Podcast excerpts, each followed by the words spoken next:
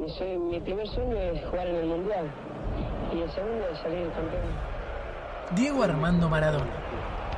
El hombre que escribió con la pelota la película de su vida. Y aunque su vida merezca un podcast, acá serán bienvenidas otras historias. Historias en las que el deporte supera la ficción. Hay quienes creen que el orden es fundamental, que cada uno debe tener una función específica, porque si no de otra manera, las cosas no funcionan. En el fútbol, algunos técnicos, bien o mal llamados modernos, pusieron en la agenda la palabra polifuncional y encontraron en el desorden posicional una virtud ofensiva. Esto que dicho así suena lindo, pero ¿se entiende poco? Es lo que hace calentar al protagonista de este capítulo. Un tipo estructurado, preparado para defender sus ideales, hasta en una charla de café. ¿Acá está bien? Sí, sí, perfecto, la, la mesa de siempre. Che, y decime, hoy fútbol, ¿no? Sí, sí, me extraño. Me imagino que a las 8. ¿Te imaginas bien? Íbamos a dejar fijo a las 9 porque el cono no llegaba, pero bueno, se acomodó en el laburo y llega. Menos mal, vos sabés que esa es la hora de siempre. No me gustan así los cambios a último momento, no me gustan. Ah, de eso te quería hablar justo. ¿Qué pasó? No me asustes. Ahí te digo, ahí te digo. Caballeros, ya estoy con ustedes, ¿eh? Ya estoy. Bueno, dale, no hay problema. Ah, pensé que venía a tomarnos el pedido. Sí, yo también. Bueno, dale. ¿Vas a decirme qué pasó o no? Nada, que me habló Juan por privado. Y... Me dijo que hoy quiere probar jugar arriba. Dale, no joda, dale. No, no, en serio, en serio. Dice que para probar, qué sé yo. Ah, bueno. ¿Y vos qué le dijiste? ¿Le dijiste después vemos o le dijiste que era una locura insostenible? Le dije que lo veíamos ahí. Igual a mí no me parece una locura. ¿Cómo no? ¿Cuántas veces te voy a explicar que cada uno tiene que tener su función en la cancha? Como en este bar. Los cocineros cocinan, el de la caja cobra, el mozo atiende las mesas y nosotros pedimos lo que queremos. Así es fácil. ¿Qué te pensás que le dirían al mozo si un día dijera, hoy tengo ganas de hacer los tostados yo? Para probar, qué sé yo. ¿Sabes cómo se le cagan de risa? Así hay que hacer con Juan. Sí, qué sé yo, no sé. Ahora sí, caballeros. ¿Van a desayunar o ya van a almorzar? No, no, a desayunar. Ah, muy bien, muy bien. No, porque si van a almorzar les iba a recomendar unos ñoquis parisien que salen bárbaros. Eh, bueno, no, la próxima puede ser. Eh, yo te voy a pedir eh, un café con leche y un tostado de jamón y queso. Muy bien, café con leche y tostado. Y yo te pido una lágrima y dos medialunas de manteca. Perfecto, ahí estamos. Eh, estamos. Buenísimo, marchamos eso entonces. Bueno, gracias. Te voy a decir algo, hablando de esto de que cada uno tiene que tener una función específica. No me gusta el mozo que recomienda sin que le pidan. Que no se salga de lo que tiene que hacer, que es tomar el pedido. Nada más. Bueno, vos también sos pesado, ¿eh? Ayúdame a ver qué hacemos con Juan. Y hay que decirle que no. Si él juega abajo, juega abajo.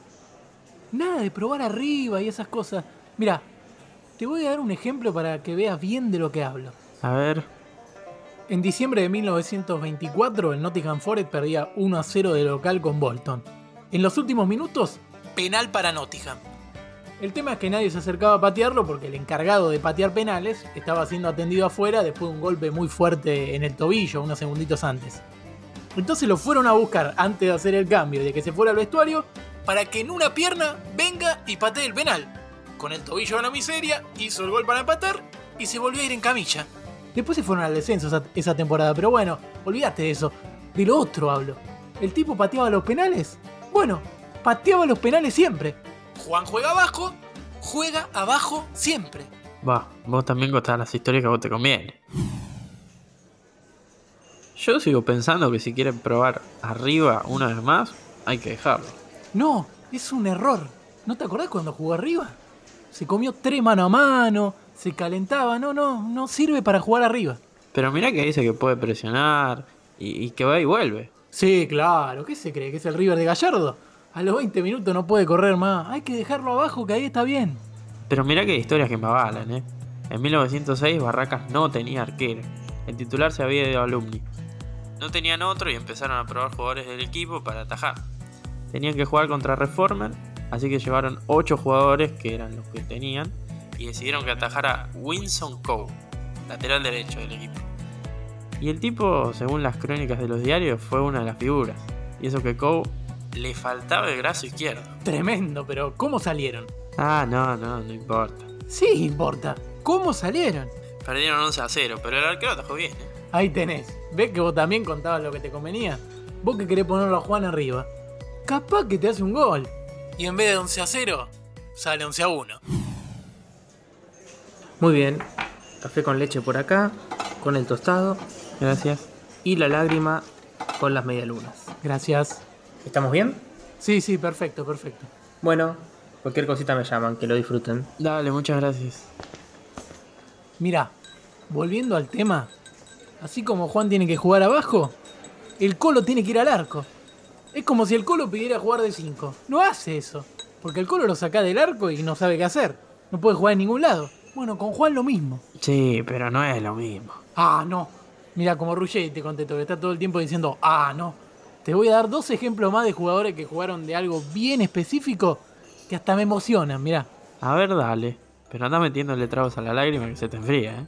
Sí, sí, rapidito. En los cuartos de la Libertadores del 70, el técnico de la U de Chile estaba preocupado porque Cococho Álvarez Silva, uno de los centrales de Nacional, había sido impasable en el segundo partido. Tenían que jugar el tercer partido, el definitivo. Y para colmo se había desgarrado Rubén Marcos, el volante creativo de la U. Sin embargo, el jugador pidió jugar, encaró al técnico y le dijo, yo le voy a solucionar el problema, profe. ¿Y qué pasó? Jugó, lo volvió loco a Cococho, lo provocó a más no poder, hasta que el defensor de Nacional le metió una piña y los echaron a los dos. Ahí Rubén Marcos le guiñó el ojo al técnico y le dijo, listo, profe. Ganaron 2 a 1 y pasaron a semifinales. Eso me emociona, el tipo tenía una función específica y no se movió de ahí. Como Anselmo, el Vengador. ¿Y ese quién es? Un ex jugador de Flamengo, ejemplo más claro de lo que te quiero decir. Era la final de ese empate de la Libertadores del 81 contra Cobreloa. Los chilenos eran bravos, bravos. Había un zaguero que se llamaba Mario Soto y le decían el carnicero que se cansó de pegar patadas, piñas y no lo echaban. Está el mito que dice que Soto jugó el segundo partido con una piedra en la mano. Con una piedra, nada, no puede ser. Se dice eso. En el tercer partido también Soto bajó de una trompada nada más y nada menos que a Zico.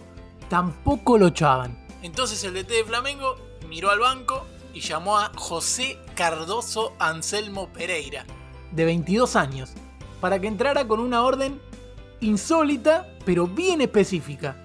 Entrá y rompele la cara a Soto, le dijo. ¿Y lo hizo? Sí, sí, fue muy obediente. Entró, caminó unos 50 metros, se puso cara a cara y lo noqueó. Lo echaron a él, pero también a Soto y a un chileno más. Así que se llevó a dos con él. Flamengo fue campeón y todo perfecto. Hay fachadas de edificios en Río que dicen Anselmo el Vengador. Los padres le decían, fuiste más conocido por tu mano que por tu pie. Y un dato más, hace poco algunos lo vieron trabajando de empleado administrativo en una escuela. De eso te hablo. Mirá si le decía, oh, hoy justo quería probar jugar arriba. No, entró y lo noqueó. Así hay que jugar.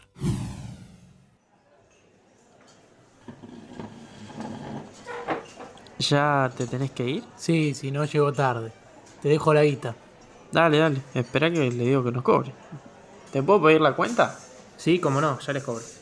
Bueno, yo me voy yendo. Ahí te dejé la guita. Está bien con eso, ¿no? Sí, sí, está bien. No te hagas drama. Eh, escúchame, ¿me pasás a buscar para ir? Sí, sí, 8 menos cuarto estoy por tu casa, más o menos. Y te quedás, ¿no? Sí, obvio. Me quedo a verlo, como siempre. Y jugar nunca vos, ¿no? No, soy malísimo. Yo juego, pero desde afuera. Esa es mi posición. Esa es mi función. Soy feliz ahí. Aparte, de ahí es más fácil.